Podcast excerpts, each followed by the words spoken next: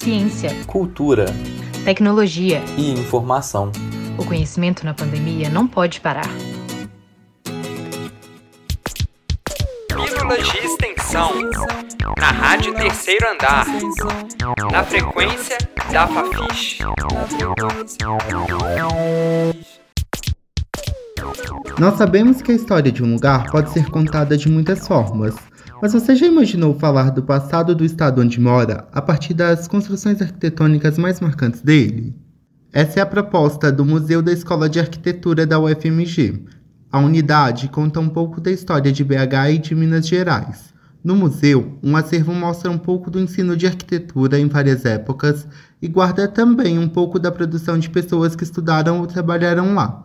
O professor Cristiano Cesarino Rodrigues conta um A pouco sobre o projeto. A sala Aleijadinho, que é uma sala do- da Escola de, de Arquitetura, onde a gente tem uma exposição com réplicas em gesso de obras do Francisco Manuel Lisboa. O Laboratório de Foto e Documentação Silvio de Vasconcelos, que contém um acervo de milhares de, de fotos recolhidas através dos tempos. A própria Escola de Arquitetura, que mostra a construção eh, de Belo Horizonte através de algumas épocas, sobretudo no, do século XX. A gente também tem a co- coleção de memória de obras raras da Biblioteca Rafael Berti. O MARC, como o museu é chamado, faz parte da rede de museus da Universidade Federal de Minas Gerais e funciona na Escola de Arquitetura, no bairro Funcionários, na região centro-sul de Belo Horizonte. O prédio, tombado pelo patrimônio histórico municipal, abriga a Escola de Arquitetura desde a década de 50 e a sua história se confunde com a da capital mineira.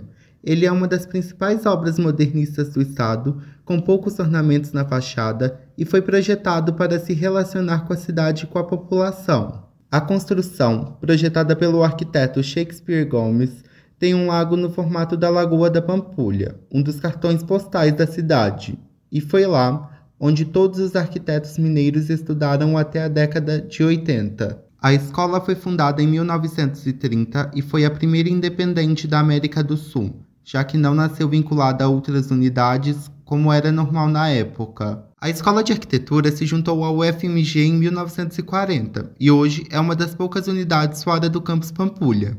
Em Belo Horizonte, apenas ela, a Faculdade de Direito e o Campus Saúde ficam em outras regiões da cidade. Para que a história e a tradição não sejam perdidas, um projeto de extensão foi criado para coordenar e organizar o funcionamento do museu. O professor Cristiano Cesarino fala O sobre museu a unidade. ele surge como uma estratégia de poder organizar, dar visibilidade e estabelecer uma comunicação maior com a própria comunidade, no intuito de mostrar e valorizar esses acervos que foram criados, eh, alguns deles criados dentro de, de disciplinas pró- do próprio curso de arquitetura, como as diversas réplicas em gesso, algumas em concreto, que estão expostas em vários espaços da Escola de Arquitetura. O museu é importante tanto para a comunidade acadêmica da UFMG quanto para pessoas de fora da universidade. Várias obras importantes da arquitetura e de artes plásticas do estado estão lá, e algumas melhorias já foram adotadas, como a criação das exposições virtuais e a atualização do site do museu. Além dessas, outras já estão previstas. Matheus Rosada, professor titular do Departamento de Arquitetura e Urbanismo e atual coordenador do projeto, conta os próximos Uma das passos. primeiras coisas que a gente precisa fazer é recolocar as informações das peças que estão expostas lá na Escola de Arquitetura. Uma outra coisa a ser feita no museu é uma manutenção das peças. Os professores também reafirmam a importância do projeto para a população de Belo Horizonte e para a história do município. Museu da Escola de Arquitetura, ele tem como um princípio buscar essa valorização, esse resgate eh, dessa memória de uma construção da cidade, de uma construção de uma, eh, de uma ideia de arquitetura, eh, e ao mesmo tempo colocar isso em diálogo com o que acontece no nosso dia a dia, no nosso contemporâneo.